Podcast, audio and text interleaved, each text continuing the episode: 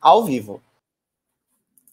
Olá, boa noite, boa noite, Renato. E aí, tudo bem? Boa noite, boa noite, boa noite a todos. Deixa Quer... eu ver onde é que nós estamos aqui. Aí, hum, aqui, o governo do PT vai censurar seu, seu Instagram. Pronto, estamos aqui agora. É, quem está assistindo? A pontualidade deixou. Está reclamando da pontualidade. Olha, amigo, nós estamos aqui quase de férias, né? Está perto do Natal, portanto, sejam mais tolerantes. É Só que o Renato está com uma pauta aí, ele vai falar um pouco aí da denúncia do Arthur. O que está rolando? Me, me, me, esclareça. Eu confesso que eu estou aqui na Bahia, eu estou completamente fora de tudo, sei nada que está se passando. Isso é apenas que o PT está querendo nos censurar de novo. Isso eu vi, isso eu acompanho um pouquinho. Ô, Operador Bahia, consegue aí abrir a notícia aí da denúncia que o Arthur Duval sofreu? Ele vai postar um vídeo amanhã. Dá dois... O Arthur explicando sobre essa denúncia, tá? Mas muita gente já, já viu no Twitter, o Renan falou, o Arthur também. Eu tive acesso ali a, a a denúncia feita pela, por duas promotoras, né? É, logo que elas realizaram essa denúncia, elas publicaram no site do Ministério Público e me chamou a atenção alguns pontos né, presentes na, na denúncia contra o Arthur. Para quem não sabe, é uma denúncia sobre os áudios do Arthur ainda. Sim, quase dois anos depois. Taca, taca ali zoom aí nisso aí. Taca ali zoom, taca ali zoom. Mais um, mais um, acho, mais um. Aê. Vamos lá. Ministério Público de São Paulo, né? Eu, eu nunca entendo essas notícias porque que elas generalizam, assim, né? O Ministério Público de São Paulo. Na verdade, foram duas promotoras. E eu também quero falar delas aqui uh, nessa live, tá? Eu vou, eu vou explicar tudo certinho. Elas afirmaram que o ex-deputado nosso Mamãe Falei, incorreu em discriminação e preconceito de gênero. Por causa do áudio dele. Exatamente. Desce mais aí, Bahia. Ou seja, os áudios do Arthur, meu caro Ricardo Almeida, você me corrija se eu estiver falando besteira. Os áudios do Arthur, eles são tudo, tudo, tudo, menos, menos um preconceito de gênero. É um áudio até elogioso né, a, a, a, ao que ele vivenciou, ao que ele viu, né, quando ele estava na Eslováquia, quando mandou esse áudio. Só que olha só como as coisas são. Como o Arthur já teve uma, já teve denúncias arquivadas sobre esse caso, ele é, portanto, é, ele teve a sua a denúncia lá do que eles chamavam de turismo sexual. Lembra disso? Turismo sexual? Isso foi arquivado Sim, pela claro. justiça. É, falaram que ele fez evasão de divisas. Isso foi arquivado pela justiça. Não havendo mais crime para falar do nosso Mamãe Falei, eles inventaram uma modalidade nova, que é o preconceito de gênero. E por que, que eles fazem isso, Ricardo Almeida?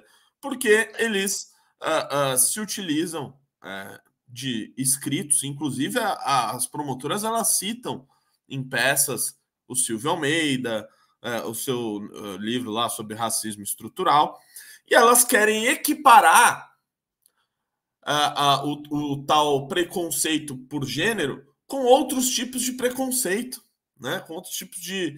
Uh, enfim, com, com, racismo, com homofobia, seria uma, uma, uma modalidade nova que, as, que as, as duas promotoras elas inventaram nesse caso, né? Então elas tiveram que inventar algo que não existe na legislação para tentar encaixar o Arthur. Isso parte de uma lógica de que é a seguinte: olha, o Arthur ele fez algo reprovável, ele falou algo reprovável. Ok, ele falou algo reprovável. Não basta essas pessoas falarem isso. Elas precisam encaixar ele em alguma caixinha criminal. Tentaram de turismo sexual, tentaram de evasão de visas e agora inventaram essa nova modalidade. Desce um pouquinho mais aí na matéria. Pra, pra gente... qual, qual, qual seria o argumento para enquadrar isso em preconceito de gênero?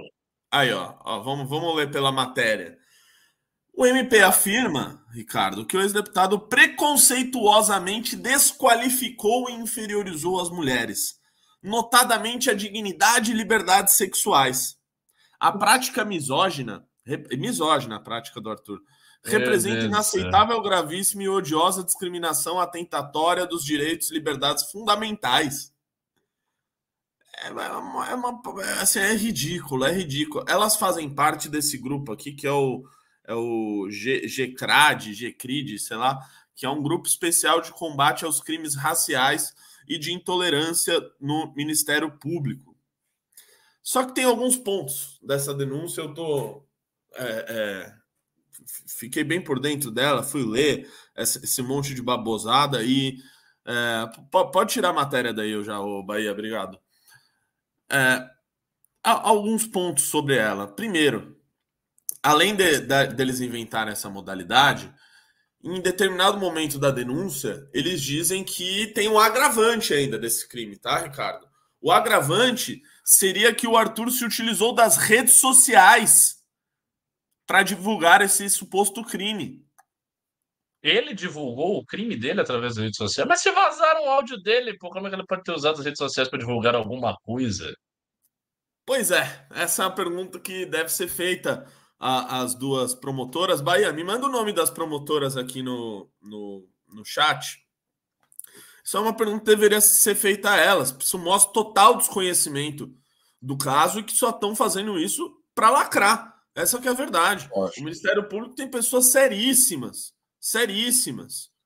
É, é, eu mesmo esse ano eu tive lá, lá na, na com o Procurador-Geral de Justiça do, do estado de São Paulo, Mário Sarruba, uma pessoa digna, séria, honrada. E, é, é, e, não tenho dúvida de que o Ministério Público é composto de pessoas como ele, de pessoas sérias. Mas, infelizmente, como em toda profissão, né, tem pessoas que uh, realmente assim é, é, usam do, do, do, do, seu próprio cargo né, para, uh, enfim, acabam manchando uma instituição nobre. Né? E é o caso de, dessa denúncia que diz que o Arthur divulgou os áudios dele em rede social e por isso teria um agravante, acho que é de dois a cinco anos né, na, na, na pena dele. É, tem, tem outro ponto com relação à denúncia que é o seguinte: eles dizem que o Arthur ele foi notificado por e-mail de, toda, de todo esse processo e que uh, ele não aceitou realizar um acordo. Ele, ele, ele rejeitou um acordo por revelia, por não ter respondido. Só que tem um grande ponto, e a gente, a advogada dele ainda não teve acesso aos autos do processo, até agora, apesar de toda a imprensa já ter, de que uh, uh, ela, como não teve acesso aos autos, não, consegue, não conseguiu mostrar para onde que esse e-mail foi enviado, porque, né, ao que diz o que o Arthur disse, não foi enviado para ele. Então, sabe-se lá para onde é, é, as promotoras que mostram desconhecimento total desse caso enviaram esse tipo de denúncia. Né? Então, a, além disso, ainda cercearam já o direito de defesa dele. É, na inicial, quando há um processo dele, você faz uma defesa inicial e depois o Ministério Público te denuncia. Não, ele já não teve direito a esse caso, que lembra muito o caso dele da Assembleia, que, aliás, na denúncia eles dizem: olha, é, ele fez tal coisa, inclusive ele foi caçado na Assembleia por isso sendo que todo mundo sabe que o Arthur não foi caçado por isso. O Arthur foi caçado por quebra de decoro parlamentar. O que é um absurdo no caso dele, eu nem preciso repetir aqui para vocês, vocês sabem muito bem é, sobre esse caso. E aí, o meu amigo Ricardo, a gente foi dar uma olhada, né? Na, fui dar uma olhada na, na, nas promotoras, não consta na matéria o nome delas, acho que está no Twitter do Renan, acho que o Renan falou. Uh, já delas. É, uma dessas promotoras, ela foi responsável, Ricardo, provavelmente alguém fez uma notícia crime ao Ministério Público sobre o caso da assessora Daniele Franco. Aquela assessora que veio aqui para o estado de São Paulo assistir a final da Copa do Brasil. Aí tem, tem o nome? Essa. Maria Fernanda Balsalobre Pinto. Ela arquivou a denúncia que foi feita, ela arquivou contra a assessora da Marielle Franco, que veio aqui no, no assistir a final da Copa do Brasil, né, com recursos públicos, tal, tudo, tudo ali muito bem pago, para supostamente participar da assinatura de um convênio contra o racismo, poderia muito bem ser feito de maneira digital. E ela disse que a torcida do São Paulo ela, era lotado de branque safade. Né? Europeus safades. É, vocês devem lembrar dessa polêmica. A denúncia contra essa, contra essa pessoa foi arquivada pela promotora. Você pega outros casos da, das promotoras que, que acusaram o Arthur de denúncia, por exemplo, do caso lá do, do Adrilles, né? Que ele fez assim, e aí falaram que ele fez um, um, enfim, um sinal que eu não posso falar aqui no YouTube. Então, é, é, se você vê a linha de atuação, é uma linha, infelizmente, de militância, de militância política. E aí você pega um sujeito como o Arthur, que já sofreu com, com essa questão uh, há quase dois anos, há quase dois anos, ele teve que mostrar, abrir suas contas, mostrar uh, que os recursos foram integralmente doados para a Ucrânia, mostrar de que o áudio dele, por uh, mais que ele tenha falado besteira, não continha nenhum crime, tal, tal, tal, e o cara vai se livrando disso, sofre um processo injusto, e aí aparece outra denúncia. Ah, não, peraí, como assim o Arthur não está respondendo a nada? Vamos inventar um negócio aqui e colocar né, no orifício dele. Foi isso que fizeram. Então, é, assim, mais uma denúncia. Assim, quando você lê a, a, a peça, o Arthur ele deve gravar um vídeo amanhã, acho que ele deve divulgar tudo isso na íntegra. Você, assim, realmente você começa a duvidar, né? A duvidar das coisas. Você fala, meu Deus do céu, como pode uma pessoa ser denunciada por isso? Com base nisso.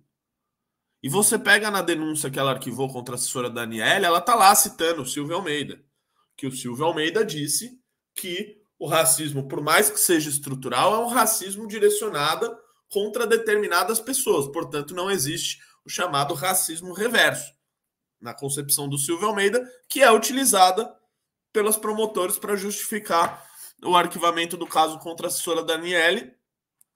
E também, ah, né? Ela, peraí, elas usaram esse argumento, elas disseram que não existe racismo contra brancos. Isso.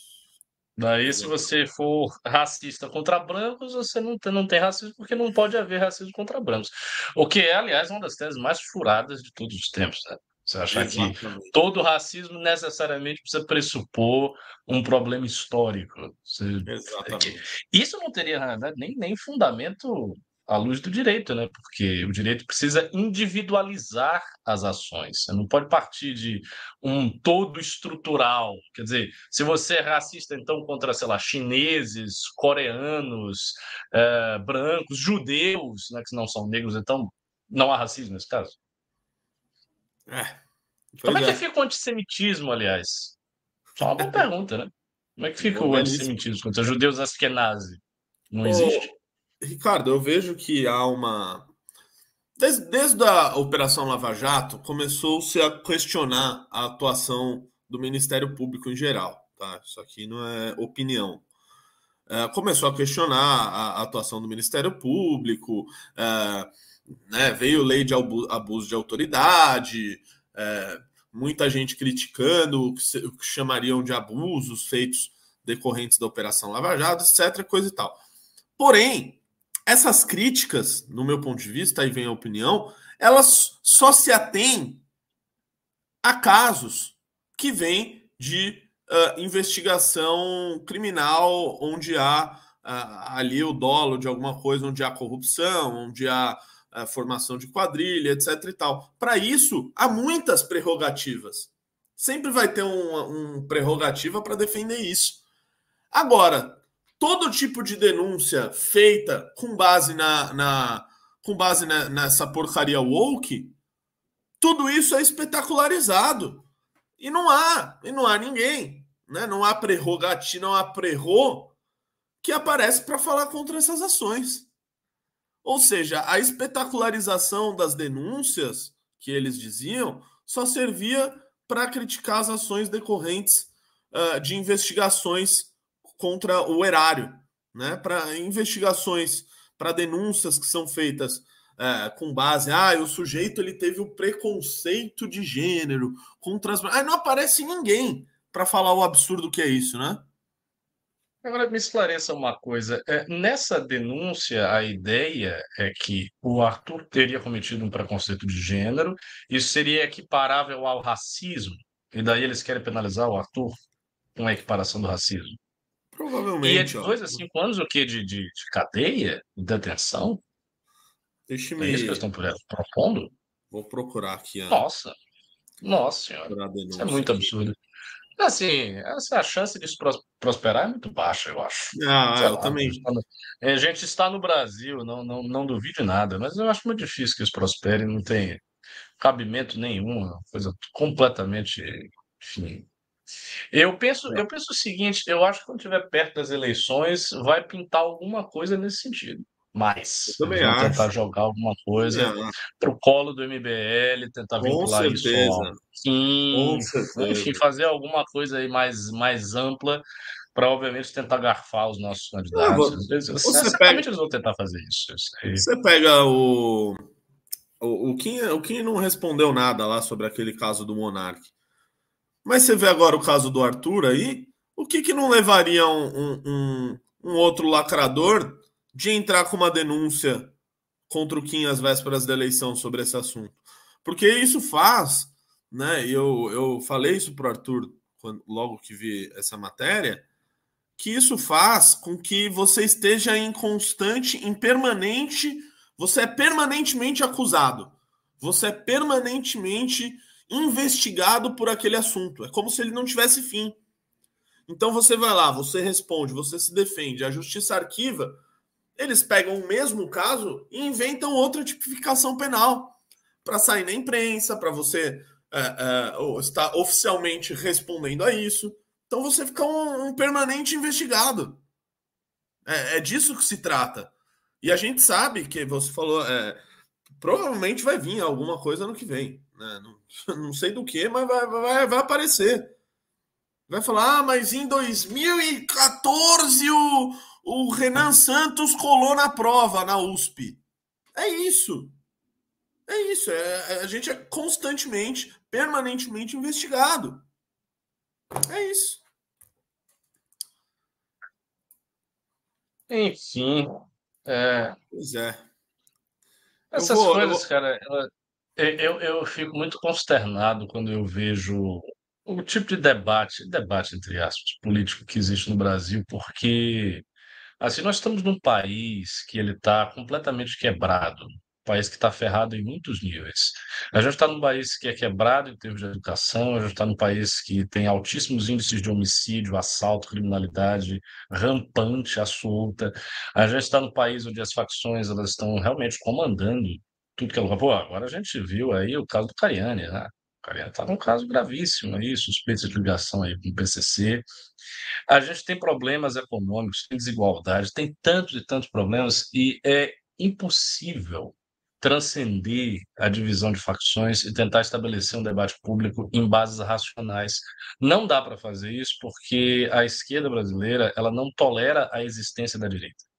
Esse é o ponto fundamental. A esquerda não tolera a existência de 60 milhões de pessoas que votaram no Bolsonaro e de dezenas e dezenas de milhões de pessoas que têm uma ideologia mais à direita e vão votar em candidatos de direita, vão votar em candidatos do MBL, vão votar em candidatos bolsonaristas, vão votar na nova direita que surgiu. Isso não vai passar. Isso não vai passar, as pessoas não vão ser convencidas. Eu estava vendo até uma pesquisa recente que diz o seguinte, que diz que é, mais de 90% dos eleitores não mudou a sua concepção de voto. Ou seja, as pessoas que estavam com Lula estão com Lula, as pessoas que estão com Bolsonaro estão com Bolsonaro, ou com, enfim, congêneres da direita. Como o Bolsonaro está inelegível, possivelmente o projeto Tarcísio seria aí o legatário da força eleitoral do Bolsonaro, que é outro projeto que viesse nesse sentido. E essas pessoas vão votar e a esquerda brasileira não tolera a existência dessas pessoas, cara. Não tolera a existência da direita mesmo. Eles querem destruir a direita, calar a boca de todo mundo, tentar fazer tudo pelo sim e pelo não para nos impedir de atuar. E isso é uma é, assim, isso para a democracia brasileira é uma coisa terrível, porque a gente está num país que você não consegue dialogar com o outro lado. Imagina, você tem dois lados estanques em que não existe diálogo nenhum, em que uma parte quer destruir a outra A outra parte uma parte grande também gostaria de destruir, porque os bolsonaristas têm uma concepção de democracia, entre aspas, que é muito problemática. Né? Eles também não gostam da esquerda. Se eles pudessem calar a boca de todo mundo, fechar os partidos e tal. E, ao mesmo tempo, você tem um centro que foi completamente esvaziado. E é isso, velho. O país está à deriva. O país está à deriva. Isso me deixa muito consternado. Eu acho que os desafios que nós temos aí pela frente são realmente hercúleos. E assim, um dos desafios nossos, acho que um dos desafios do MBL é tentar superar isso. Não vai dar, veja, não vai dar para governar um, um Brasil dividido nesse nível. Você não vai conseguir fazer nada, porque você vai, você vai sempre es, es, esbarrar num ódio muito profundo do outro lado. E a esquerda brasileira, em especial, ela é cega em relação ao seu próprio ódio porque ela, ela projeta, ela é muito projetiva. Então, ela enxerga na direita as piores intenções, são sempre pessoas terríveis, pessoas maquiavélicas, pessoas que não prestam, pessoas ruins, né? mau caráter. E daí ela projeta isso aí, e ela diz que a direita tem ódio. Não, porque o ódio da direita, o ódio do MBL, o ódio dos fascistas. Enfim, não sei como é que a gente vai fazer para sair desse impasse, não, cara. As coisas estão é. ficando cada vez mais sinistras. Ô, Ricardo, eu tô dando uma olhada aqui, né, na, na denúncia contra o Arthur. Eu vou ler alguns, alguns pontos aqui. Uh, e sim, eles querem equiparar isso ao, ao racismo, tá? O, ah, caso do Arthur. Né? É, crime inafiançável. É, primeiro aqui eles, eles dão a, a, as, as Oh, cacete, eles, eles usam aqui as decisões do, do Supremo Tribunal Federal sobre homofobia, papapá. Aí vamos lá, né? Aí no, no final aqui, eles colocam. É, da mesma forma, a violência contra as mulheres está enraizada na sociedade e somente vem crescendo. Consoante pesquisa do Fórum Brasileiro de Segurança Pública, Instituto Datafolha, Pesquisa Visível e Invisível, a vitimização de mulheres no Brasil, edições não sei o quê, foi possível estimar as mulheres vítimas de violência. Aí eles colocam um monte de dados sobre violência contra a mulher. Né? E aí conclui-se. Inegável, portanto, que a prática misógina representa inaceitável, gravíssima e odiosa discriminação atentatória dos direitos e liberdades fundamentais. Assim, as falas do, do Arthur uh, ajustam-se à prática de discriminação e preconceito de gênero e procedência nacional, expressões de racismo, ao evidenciar manifestação que inferioriza, de, degrada e desumaniza a mulher refugiada ucraniana, baseada em preconceito contra pessoas do gênero feminino e de origem ucraniana. É, é, é, é você vê que contradiz né, o que a, a outra decisão dela, né, de que o o racismo estrutural e tudo mais, ele é só contra algumas pessoas. Não, aqui no caso já é, tem. Pois é, é isso que eu ia falar, eles são brancos, elas são brancas. É, não, aqui tem o preconceito contra loiras uh, ucranianas, que é uma, uma. Confesso que é uma novidade, eu nunca tinha ouvido falar sobre isso. Não havendo falar-se em liberdade de expressão, blá blá blá blá blá blá. Claro, né? Não, não há liberdade de expressão numa conversa privada. E aí, o meu, meu querido Ricardo Almeida, ainda tem o pior desse, desse, dessa, dessa coisa aqui, que é o final, que é o seguinte: pugna outro sim pela fixação na sentença condenatória de valor mínimo para reparação dos danos morais coletivos causados pela infração, considerando os prejuízos sofridos pela coletividade. Ou seja, ainda no final, eles pedem danos coletivos, danos morais coletivos. Contra quem? Contra as ucranianas? Eu não sei, Ricardo, mas assim, nem ela sabe, nem ela sabe, ela só queria lacrar. Olha o nível. Então, sei lá, o Arthur vai ter que pagar, é, não sei, no final das contas, 500 mil reais pro, não sei, pro Júlio Lancelotti. Zelensky. Pro, pra Educafro. pro, pro Zelensky. Pra é educar, é, pra educar. Nossa, assim, é, você começa realmente a duvidar, né? A, a duvidar da inteligência das pessoas. Isso daqui é ridículo. E aí eu abri aqui outra, a outra lá, do, que arquivou a denúncia contra a, a assessora Daniele, né? Uh, então, ela diz aqui o seguinte: uh, busca busca-se perquirir se a afirmativa lançada pela representada, lembrando, torcida branca que não canta, descendente de europeu safade, pior tudo de pauliste, uh, se subsome ao crime de discriminação contra a raça branca, blá blá blá blá blá blá. E aí ela vem. O ódio penalmente típico é aqui, penalmente típico é aquele que, além de exteriorizado, é voltado contra grupos especialmente protegidos, ou seja, grupos vulneráveis, num contexto histórico-sociológico ou contra pessoas enquanto componentes de tais grupos, sob a lógica de exercício de poder e hierarquização dos seres humanos. É dizer, é dizer, não é qualquer ódio exteriorizado que encontra tipicidade penal mas apenas aqueles voltados contra determinados grupos vulneráveis no contexto histórico e sociológico. Consoante lição de Silvio Almeida. Aí põe um texto do Silvio Almeida aqui dizendo que o racismo é um processo político. Político porque, como é um processo sistêmico de discriminação que influencia a organização da sociedade, depende de poder político. É um monte de baboseira de, Silvio Almeida aqui e, é, e da, da decisão do, do STF sobre homofobia e tudo tudo mais. É, é um baixíssimo nível, é um baixíssimo nível, Ricardo Almeida. O Temer está perguntando, o Temer oficial aqui está perguntando no canal, é verdade que o Arthur pode ser preso ou é clickbait? Olha, é, eu entendo sim. Não é clickbait, não. Assim, assim, também não vamos diminuir a importância da denúncia. Essa é uma denúncia oficial, entendeu? De promotores do MP. Não, e então, mais. Assim, tem uma gravidade. A denúncia não tem pé nem cabeça, mas o fato que a denúncia esteja aí é um problema. É um problema sério. Então, assim, é, ah... é, possível que, essa, que tenha consequências? Talvez. Vai saber. Lembrando, é, é, o que eles fazem aqui, esse, todo esse jogo imbecil, burro de palavras, é, é um é para fazer uma equiparação com racismo, que é um crime inafiançável de reclusão de dois a cinco anos. Ainda no caso do Arthur, com agravante, como se ele supostamente tivesse, de, é, é, tivesse publicado nas redes sociais dele, que é uma imbecilidade, assim, sem tamanho. É, então é isso.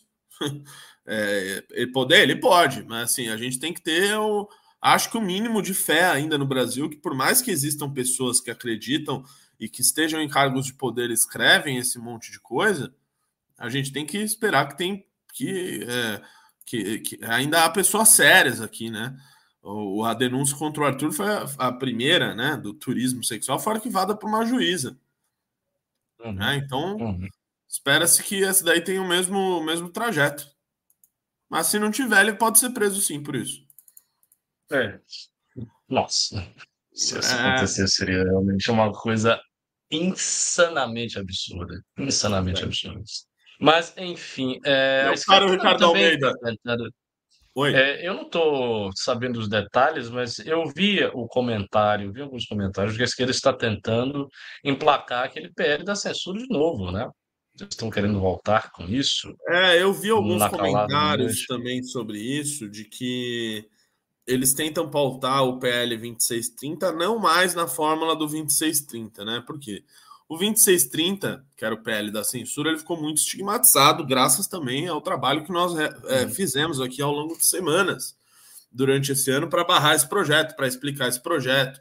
É, nota técnica para cá, apresentação, é mostrar em live, falar, entrevista. A gente fez um trabalho é, é, hercúleo esse ano para barrar esse projeto. Então, o que, que eles fazem? Olha, não dá para passar esse projeto, mesmo que seja. Talvez até dê, né, na calada da noite, mas é melhor não, vamos fazer de outra fórmula. Então, o que se discute é separar os, po os pontos ali do, do PL da censura e tentar passar em, em, vários projetos diferentes, né? Essa é, a, essa, é, essa é o que se pensa. Lembrando que essa é a última semana aí legislativa do ano e geralmente é nesse final de ano que, que passa um monte de aberração, né? Uhum. É, eu acho, Renato, que a esquerda não vai abandonar esse projeto jamais, né? Assim, essa é a minha opinião. Eu não acho que eles vão abandonar a ideia de censurar a internet de jeito nenhum por uma questão política muito simples. Não? É, o cálculo que subsiste por detrás disso é um cálculo básico, óbvio e inevitável a qualquer pessoa que tem um pensamento estratégico na esquerda. É, eles sabem, todo mundo sabe, que a, a direita tem a sua força na internet os meios de comunicação que nós dispomos, tirando a Jovem Pan, do qual agora o Renato é um comentarista fixo, é, tirando a Jovem Pan e tirando algumas alguns pequenos enclaves onde a direita tem alguma força, então eu falo aqui da editoras como é Realizações, Vídeo Editorial, né, que são editores de livros no Brasil, é, algumas revistas também que tem, Revista Oeste, Cruzoé, alguns sites, poucos, né? Você tirando isso que é muito pouco, que é mínimo, todo o meio de comunicação da direita está na internet.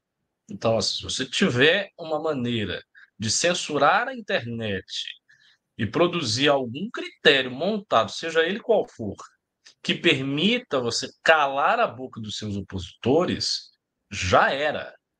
É, é fim de jogo, fim de jogo mesmo. E isso, portanto, é a coisa mais grave que nós temos no horizonte. É, é, muito importante que o MBL esteja sempre concentrado em enfrentar o projeto é, projeto da censura e qualquer derivativo desse projeto, porque nós, mais do que defendemos a liberdade de expressão do país, a gente está defendendo a nossa liberdade mesma. Nós estamos defendendo a possibilidade de nós fazermos política. Sem isso, a gente não vai conseguir fazer política nenhuma. Nós temos, inclusive, uma eleição aí em 2024 que a gente pretende eleger alguns candidatos nossos é, fora de São Paulo, pela primeira vez ter eleição de gente nossa fora de São Paulo, gente de confiança, não estou falando picareta, né? picareta já teve muito, mas gente de confiança, gente mais séria, que tem engajamento com proposta, e a gente vai conseguir fazer isso. E nós vamos conseguir fazer isso graças à internet, graças aos vídeos, ao material viral que tem sido feito por todos os nossos candidatos, Beto, Rostenaro, Batista e tal. É, sem isso, é fim de jogo. E a esquerda sabe disso. E por isso, é, isso me preocupa um pouco, porque, é, óbvio, eu sei que há outros interesses fora os nossos, como, por exemplo, o interesse das próprias plataformas digitais, das próprias empresas que são donas das redes sociais. Existe o interesse de salvaguardar o espaço delas, eu sei disso. E é bom que seja assim, né, porque são empresas muito poderosas, de âmbito global, mas, ao mesmo tempo, é, não tem, nós não temos tantos defensores no nosso campo, sabe? Se a gente olha assim de forma panorâmica para as grandes forças atuantes no país, pô, a gente tem uma, toda a política ali do centro, os partidos tradicionais, eles não usam muito a internet, então para eles não é uma coisa que conta tanto assim. A esquerda que hoje tem uma inserção na internet, sobretudo, é a esquerda comunista, mais a esquerda, que obviamente representa uma franja da esquerda brasileira, uma franja mais radicalizada, que, veja, é, não é benquista para muita gente da esquerda mais mainstream. Então, a esquerda mais mainstream, petista e tal, não quer muito saber desses novos movimentos que estão aparecendo aí, Unidade Popular, PCB, tá, não quer. Por quê? Porque são movimentos que estão ali exercendo uma pressão programática contra eles, que podem pegar certos votos, né, que podem começar a fazer vereadores, depender da estratégia que eles vão fazer, tudo através da internet, mais ou menos nos termos em que nós fazemos e que o bolsonarismo fez. Então, do, da parte da esquerda que tem uma atuação parlamentar, que tem mais força, também não há interesse em defender a liberdade na internet. Então, isso significa que é, não existem tantas forças assim do nosso lado, do lado de quem não defende a censura. As forças estão do outro lado. STF nem precisa falar, né? É assim, um horizonte do STF produzir algum tipo de regulação da internet. O Alexandre de Moraes deu uma declaração claríssima sobre isso. Disse: olha, a internet é uma terra sem lei, né? o que está acontecendo na internet é muito perigoso para a democracia, blá, blá, blá, pipipipopopó. Temos, portanto, que criar algum tipo de legislação aí. É, toda a, a galera do judiciário tende é natural, a tentar ampliar legislações em todos os setores Porque quanto mais legislação você tem, mais poder o juiz que dá a sentença em cima da legislação naturalmente vai ter. Portanto, é do interesse deles também ter uma legislação aparatosa que pegue aí todos os setores, todas as áreas é, da atividade humana. E isso não isenta, obviamente, a internet. Então, eu acho o seguinte: eu acho que a gente tem um horizonte de luta permanente em relação a isso aí. Não acho que o PT vai redar o pé disso nunca. Tipo, não vai agora, não vai no próximo ano, não vai até o final do governo, se eventualmente se reeleger, não vai depois da reeleição, se voltar ao poder, se outra esquerda voltar ao poder federal, vai voltar isso. Os caras não vão deixar a internet livre do jeito que está. A única possibilidade disso não vir a ocorrer, na minha opinião, seria se a direita murchasse na internet e a esquerda passasse a tomar todo o espaço. Se tivesse uma esquerda muito poderosa na internet, uma direita muito fraca, aí realmente eles poderiam abandonar essa pauta definitivamente. Do contrário, eles não vão abandonar. Isso é um horizonte necessário da luta deles. E eles sabem as consequências. As consequências disso para o jogo político no Brasil e fora do Brasil são portentosas, são imensas as consequências, porque elas são assimétricas. Elas, de um lado, basicamente destroem uma, um campo político inteiro, que é o nosso, e do outro lado, elas afetam né, marginalmente um outro campo. Elas afetam marginalmente um outro campo, elas dificultam a comunicação, tá? mas é, é, é, é, um, é um efeito marginal, porque o campo se mantém dado que este campo, o campo da política tradicional e o campo da esquerda, não necessita tanto da internet assim para a formação do voto, que é, afinal de contas, aquilo que importa. Por isso, eu também sou da opinião que, mais do que nunca, quando nós tivermos o partido missão, a gente tem que fazer o seguinte: a gente precisa ir é, município a município, fazer uma revista de todos os municípios do Brasil, tentar pegar todos os bons quadros políticos que nós temos aí espalhados pelo país, e esses quadros existem. Né? Nós tivemos a, a felicidade, a honra de trazer dois quadros políticos, que é o Pedro Duarte, é o Pedro Duarte um pouco menos, porque o voto dele, de qualquer maneira, é, é de internet também, né? mas ele não era um quadro do MBL, era um quadro do Partido Novo, e o Rafael Macris. O Rafael Macris, este sim, esse é um quadro da política tradicional de Americana, a cidade dele, a cidade da família dele, que se integrou ao projeto MBL depois, mas que já tem uma base lá. Então, o que o Macris está fazendo, em termos de rede social, é potencializar um voto que ele já possui. Ele não está partindo do nada, partindo do zero.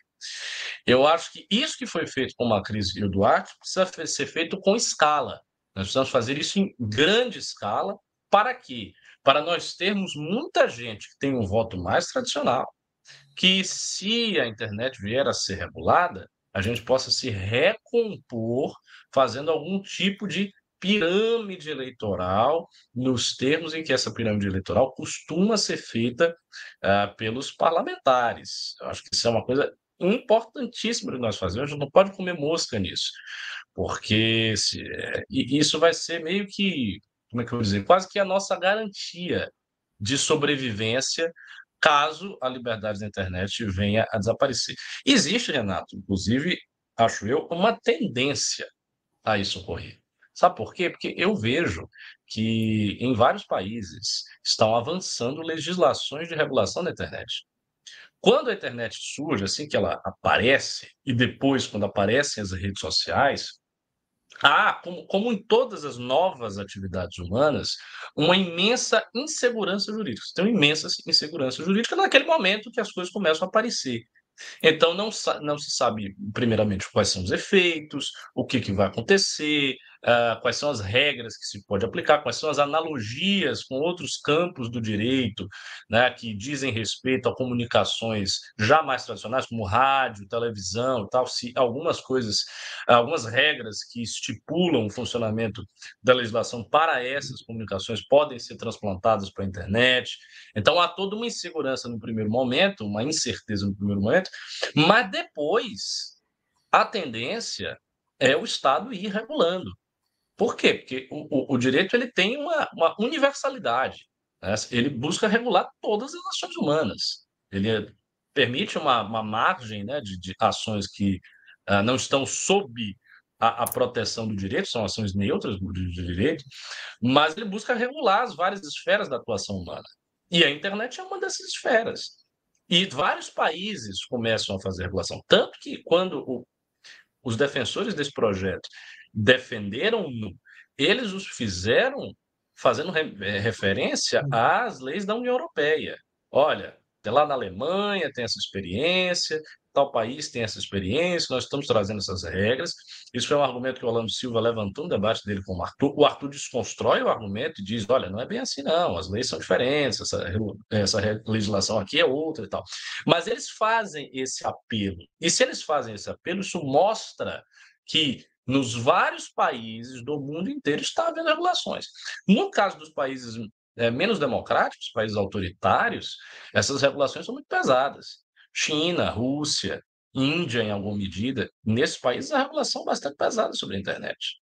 Né? Não, não, não, há essa, é, é, essa, liberdade. Inclusive, a, a, internet é vista também como um campo de batalha, né? um campo de guerra virtual, o que eu não acho de todo errado. Eu não acho de todo errado, no sentido de que existe cyber warfare, existe guerra digital, Existe guerra de propaganda, existe uso propagandístico das redes sociais para influenciar as coisas. Você teve o caso aí do Cambridge Analytica, né, que supostamente pegou é, uma influência nas eleições americanas para eleger o Trump, com bots, né, com algoritmos que eram ali quebrados e propagavam mais a mensagem do Trump, menos a dos democratas. Enfim, não sei os detalhes disso, mas houve. Então, essas coisas existem. O problema é que é, no Brasil, qualquer tipo de regulação que venha nesse sentido é uma regulação maliciosa. Nunca é uma regulação soberanista.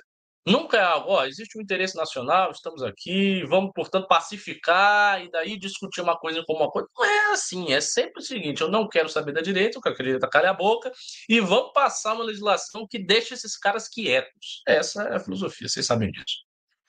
É, tem um tweet que você quer comentar aqui, que eu estou vendo, que o operador Bahia mandou.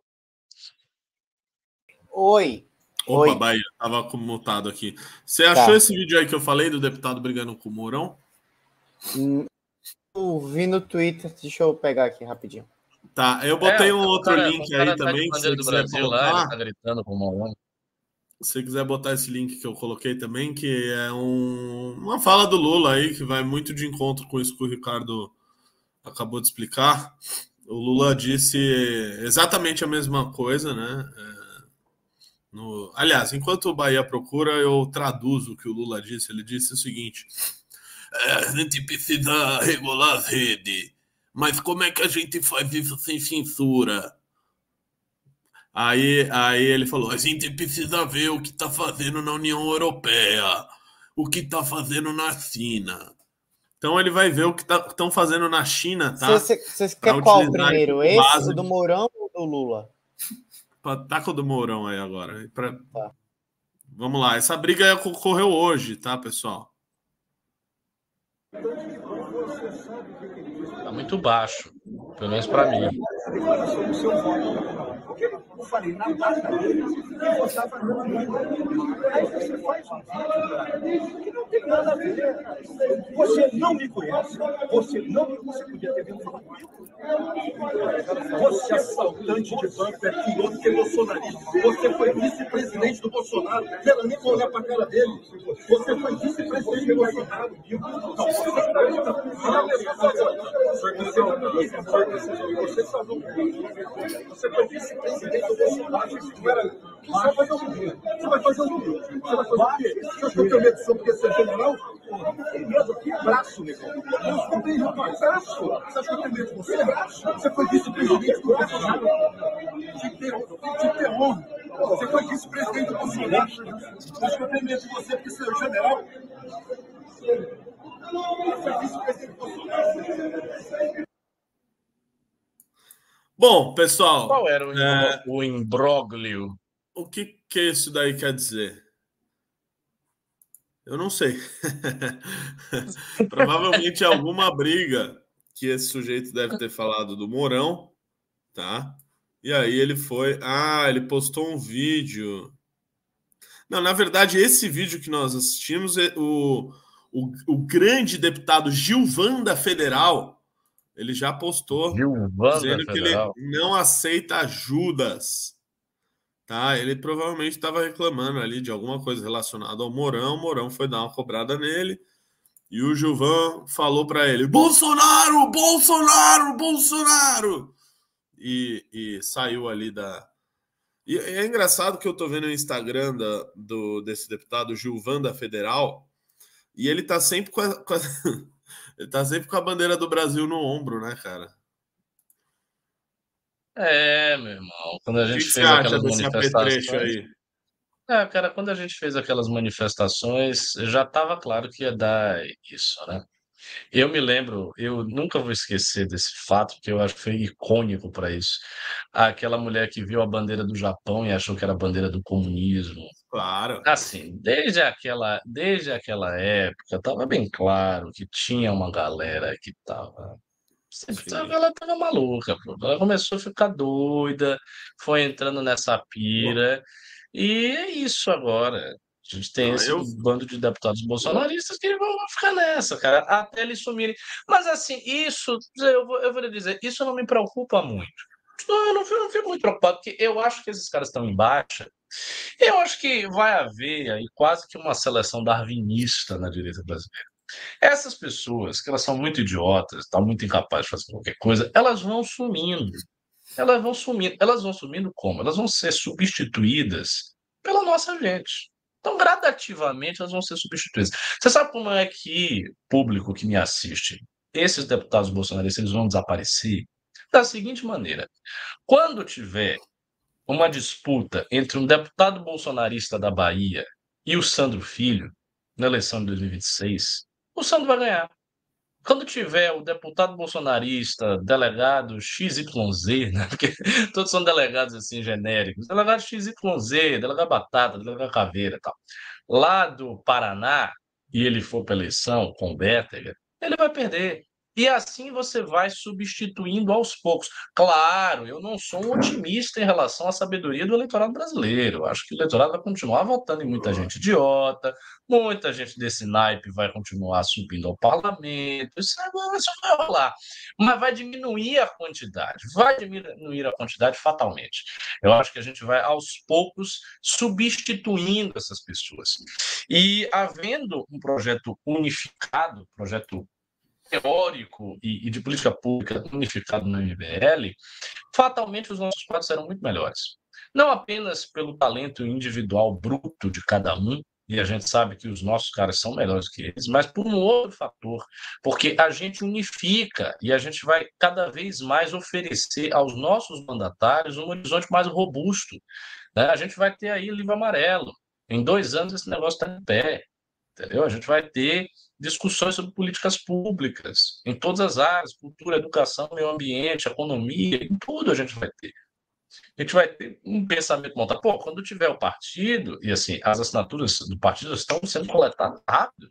Eu fiz aí um- um- uma disputa aí com, com o Pedro Baiano, que ele ganhou de mim, uma pequena margem. A mãe dele tirou a diferença. É, a gente fez, a gente pegou mais de 100 assinaturas, pô. Pegou um monte de assinatura lá no Falou da Barra. Então, assim, isso está acontecendo. A gente vai conseguir, vai montar um partido, vai ter essas substituições. As substituições vão começar a acontecer em 2026. Eu acho que vão se acelerar muito em 2030. E daí a gente vai sanear a direita brasileira, o que é uma coisa imprescindível. Eu acho que os passos nossos eh, no futuro, eles são já meio que claros. A gente tem que ter um partido, a gente tem que substituir a direita brasileira gradativamente, a gente tem que montar as nossas estruturas de pensamento com maior solidez do que a gente tem hoje. Hoje está muito, tudo muito incipiente, entendeu? Eu, por exemplo, agora estou retornando para a academia. Eu fiz a seleção de doutorado, passei no doutorado, vou, me- vou não, praticamente estou às bordas, né, às vésperas de me matricular numa, matéria lá na USP, porque eu vou começar a escrita da minha tese, vai levar quatro anos e tal. Então, as coisas estão acontecendo, cada um de nós está se alocando nos lugares. O Renato, eu tinha certeza que isso ia acontecer Renato, o Renato virou um comentarista lá, ele vai continuar a carreira dele, de comentarista. Outras pessoas que têm outros talentos vão fazer outras coisas. Né? O Russo, por exemplo, o Russo está lançando livro, com os artigos dele na Valete. os nossos influenciadores mais bem, né, bem dotados, mais é, é, talentosos, estão com redes sociais grandes o suficiente para vencer em 2024. Né? A gente vai ter que trazer os quadros, como eu falei, pegar os bons quadros de todos os municípios do Brasil e trazer para dentro do Missão. A gente não pode, eu não acho que só pode ter só voto de rede social, acho isso muito perigoso, justamente porque a internet é um terreno incerto, é um terreno que vai, mais dia menos dia, ser regulado, e é possível, é mais que possível, é até provável, que essa regulação que venha a, acontecer na internet seja uma relação muito danosa para a gente. Não tanto apenas pela esquerda, mas pelo fato de que, é, como a gente ainda não formulou um pensamento robusto em, em várias áreas, a gente não tem um pensamento estruturado sobre a questão da internet. Certamente os juristas que estão contemplando esse assunto não são de direita. Né? Eles devem ser juristas ali, formados no estilo das faculdades federais de direito, que já têm uma certa propensão a um progressismo, né? que já vão ali numa linha de um, constitu... um neoconstitucionalismo à maneira do Barroso, que vão em linhas deste tipo, né? de um garantismo que no fundo se desdobra também questões civis e que busca aumentar as regulações para impedir preconceito, discurso de ódio, blá blá blá. E a gente sabe que há um consenso por parte das classes letradas de identificar preconceito e discurso de ódio como o tipo de discurso que nós fazemos. Então, eu acho que isso vai acontecer, mas uh, os nossos passos são esses. A gente tem que montar as coisas, a gente tem que ir substituindo as pessoas gradativamente e depois não sei quando, acho que depois de 2030, mais adiante, quando estiver mais maduro, nós vamos ter que transcender a divisão de direita e esquerda no Brasil. Isso, é, isso é uma coisa assim que eu estou já me preparando para colocar isso, que isso é, é delicado. Mas eu acho que do jeito que está a polarização no Brasil, da maneira como ela se encontra, não, não dá para governar esse país, cara. A gente, em algum momento, vai ter que transcender isso, mas a gente vai ter que ter muita força para poder é, fazer esse gesto magnânimo, porque esse gesto pressupõe que a gente não seja destruído pela esquerda. Nós temos que chegar para as pessoas sensatas de esquerda, que existem, parlamentares, intelectuais, enfim, quadros políticos de esquerda mais sensatos, e oferecer algum nível de diálogo efetivo em algumas pautas, em alguns pontos comuns. Não pode existir, e a esquerda tem que fazer isso conosco. A esquerda precisa fazer isso conosco. Não pode, a gente não pode governar um, um, um país numa divisão estanque e odiosa, do jeito que a coisa está. Vai ficar muito complicado. Então, esse aí eu vejo como um dos últimos passos na nossa trajetória, se a gente quiser ter realmente um projeto nacional firme, entendeu? Um projeto conciliatório, um projeto que abra mão de alguns pontos em favor da visão do outro, né, que absorva a, a, alteridade e, ao mesmo tempo, conserve a nossa essência, isso vai ter que ser feito. Porque sem isso, o que, que você vai fazer? Vai ficar aí tentando um matar o outro e tal? E... Não dá, né? E assim, os bolsonaristas eles são incapazes. Os caras eles têm que desaparecer, eles não conseguem fazer nada. Ô, Barreia, tem, temos uns pimbas aí? Ah, você não vai querer postar o, o vídeo do Lula? Ah, ah, passa o vídeo do Lula aí, passa o vídeo do Lula. Ah, esse é o vídeo que ele disse que a Janja pode fazer o que quiser. Séria. E eu vou dizer mais, não é uma regulação só para um país, é uma regulação para o mundo. Exato. Tá? A, a União Europeia já fez uma regulação, sabe? A gente vai ter que olhar bem o que foi feito, vamos ver o que está acontecendo na China, nos Estados Unidos, mas é preciso que o mundo tome cuidado com isso.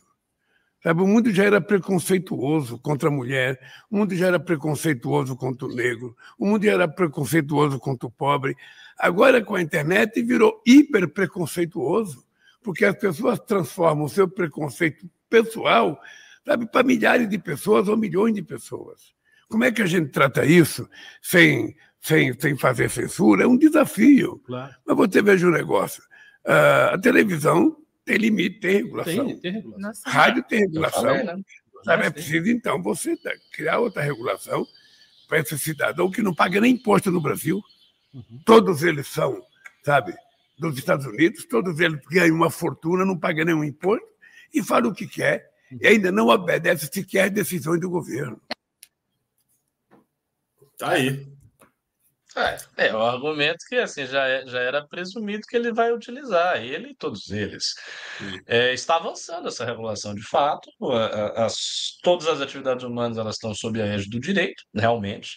O ponto que existe, é um ponto cego da narrativa da, da esquerda, e, e eu digo assim com muita com muita generosidade, eu não acho de todo que, que tipo, essas pessoas, Renato, sejam maquiavélicas, no sentido de que elas, ah, elas não acreditam em nada do que elas estão dizendo, elas têm apenas um cego afã pelo poder e daí elas estão inventando motivos os mais disparatados. Não é assim. Não é assim. Eu conheço muitos esquerdistas. Eles acham isso mesmo. Eles estão realmente persuadidos no coração de que há uma grande onda preconceituosa contra os negros, contra as mulheres, blá blá blá, e que a direita se caracteriza por ser assim por fomentar isso. Eles acham isso de verdade, de fato. O que eles não percebem, no entanto, é o seguinte: o principal ponto contencioso da direita, o principal ponto onde a, a direita se enfurece e, e nega e rejeita, não é o preto, nem a mulher, nem sequer o trans, nem sequer o trans ou gay. O que a direita rejeita é a esquerda. A direita rejeita a esquerda. A direita rejeita o discurso da esquerda, as figuras da esquerda, o que ela enxerga como hipocrisia da esquerda. Né? A insistência numa agenda muito progressista que está em descompasso com a opinião da maior parte da população, isso é um fato. A maior parte da população no Brasil, assim como na Europa também, nos Estados Unidos, é mais conservadora, substancialmente mais conservadora do que as elites, as elites midiáticas, políticas, jurídicas, etc. Então, você tem um afastamento do pensamento da elite, um afastamento dela em relação ao povo, à população. Isso sempre existiu, isso sempre existiu. Isso, isso é um fator é, estruturante da civilização ocidental desde o século XVIII. Né? No século XVIII, quando surge ali o projeto do esclarecimento, você tem realmente uma elite que se afasta do pensamento eclesiológico, cristão e tal, que se torna mais secularizada, mais racionalista, e um povo que ainda mantém aquilo que essa elite via como superstição. Então, isso está na nossa civilização desde sempre. Só que eu acho que nas últimas décadas, esse fenômeno do afastamento ele se tornou tão drástico, o hiato entre elite e povo se tornou tão grande que está se tornando incomunicável os dois lados. E as pessoas perceberam, elas, elas pressentem que está rolando uma engenharia social. Elas sentem de, de maneira difusa, de maneira confusa, não muito teórico, não muito teórica, não muito clara, que existe uma engenharia social em tudo que é lugar, porque essa engenharia social ela está sendo muito descarada, ela é muito ostensiva. Então, pô, você vai assistir uma série na Netflix, é lacração, é progressivo, é sempre isso, cara. Vai ver um filme, é sempre isso. Não, tem que botar o personagem, que é o preto, não sei o quê. E é daí as pessoas ficam com raiva. Então a direita não tem raiva do preto, do gay, da mulher. Não tem. Tem raiva da agenda progressista e tem raiva das esquerdas. Só que esse é um ponto cego na mentalidade da esquerda. Porque a esquerda realmente não acha isso. Ela acha que tem, é, que é o preconceito mesmo. Quando a esquerda fala, cara, que existe uma onda fascistóide, ela não tá, ela não tá mentindo não, cara. Ela acha que existe uma onda fascistóide mesmo. Ela está persuadida disso. Eu vi, por exemplo, aquela menina lá da, da, da acho que da Uni, só uma menina de esquerda, né, falando que recebeu a proposta de assinar né, a ficha da missão. E ela estava ali, não, porque os fascistas, né? Os fascistas. Agora, o, o Galo de Luta, que arregou para o debate do Arthur, foi uma coisa muito engraçada, né? Que o Galo de Luta ele, ele desafiou o Arthur para debater no Natal, uma data, enfim, ridícula para se desafiar alguém para debater. O Arthur aceitou, o que ele certamente não esperava, e daí ele arregou, ele disse que não, não, com fascista não se debate, com fascista se combate. Aí outra menina veio, é isso mesmo, fascista se combate, a está combatendo, não pode debater. Eles acham isso mesmo. Eles acham que todo mundo é fascista e que se combate e que eles estão na luta contra o fascismo. E que esse fascismo está trazendo preconceito e o ódio. E, aí, aí eu, eu te pergunto, como é que faz? Quando você tem milhões de pessoas, e intelectuais, e políticos, e lideranças que acham isso. Como é, como é que você consegue entrar na racionalidade do debate, velho? É muito difícil. Porque, por um lado, a gente tem bolsonaristas, Renato, que acham que o Lula é um clone. Bolsonaristas que acham que o Bolsonaro vai dar a volta por cima, cara. Tá? Pessoas que estão completamente fora da realidade. Milhões de pessoas estão fora da realidade no campo da direita mesmo. Por outro lado, a gente tem uma esquerda que realmente acha que existe uma onda fascistoide generalizada, porque assim, eu não nego que exista preconceito jeito, existe não é todo mundo. O MBL, por exemplo, é notavelmente não preconceituoso. O MBL tem de tudo. Tem viado, tem o operador baiano é um exemplo de gay que a gente aceita no MBL, assim, de bom grado, não tem preconceito nenhum com ele. Tem negro, tem muçulmano, que sou eu, tem gente de tudo que é religião, não tem preconceito nenhum. Mas ele não acha. Eles estão persuadidos. Então, nós temos um obstáculo de racionalidade do debate, que vai ter que ser transcendido de alguma forma. Vocês ficam falando como se fosse verdade. Daqui a pouco até minha mãe tá acreditando nessas coisas. Mas ela é, a primeira a acreditar. Ela é ah. é sua mãe, pô. Ela sabe quem você é. Ah, Pimbas, aí, Cavaleiros. Pimbinhas? Bora. Manda bala. O Maverick mandou 5 reais. É, boa noite, professor Ricardo. Se a esquerda continuar com essa de racismo estrutural, qual sua previsão? Uma resposta a isso pode vir mais dura? Cara, é, eu acho que, que isso no Brasil tem que ser enfrentado como os nacionalistas propõem. Eu concordo com a perspectiva deles. Eu acho que a gente tem que re revitalizar a leitura de Gilberto Freire no país. Veja, quando Gilberto Freire escreveu Casagrande Senzala, no contexto que ele escreveu, era o seguinte: havia é, teorias sociais do pensamento político brasileiro que diziam que o grande problema do Brasil era a miscigenação. Eram teorias culturalistas barra racialistas, muito inspiradas no pensamento racial do século XIX. E essas teorias identificavam na miscigenação brasileira o motivo do atraso do Brasil. Ora, Gilberto Freire demole essas teorias, destrói essas teorias em Casa Grande Senzala, valendo-se da melhor e mais sofisticada antropologia da época, que era a antropologia do mestre dele, Franz Boas, professor dos Estados Unidos. Gilberto Freire foi, foi aluno e professor de Colômbia, foi um sujeito que teve muitos doutorados honoris causa no mundo inteiro e tal. É, eu acho que uma releitura de Gilberto Freire forte, uma releitura forte de Gilberto Freire, é o caminho para a gente transcender esse tipo de pauta importada, cara. Assim, é, é, muito claro que o Brasil não funciona em termos raciais como os Estados Unidos. Nos Estados Unidos havia lei segregacionista até os anos 60. No Brasil, o Brasil é todo misturado, cara. O Brasil é um país de mulatos. O Brasil é um país onde as elites eram mulatas. Tem um monte de mulatos que faziam parte da elite brasileira. E por que, que eles faziam parte da elite? Porque houve uma mistura sexual e racial com notas de violência, obviamente, mas essa mistura aconteceu. Então, quando o cara vem, e, quando, quando as esquerdas vêm e eles trazem esses conceitos, ah, ah tem um racismo estrutural, questão negro, é, isso é muito artificial, cara. Isso é muito artificial. E mais que isso, isso também é, é, é isso deprime o, a, o, nosso imaginário, porque uma das coisas benéficas do Brasil, assim, uma das, uma das conquistas da história brasileira é que o Brasil é um país menos racista do que muitos outros países desenvolvidos do norte global. Nós somos menos racistas que os Estados Unidos. E quando eles vêm com essas teorias, o que eles estão dizendo é o seguinte: é mentira.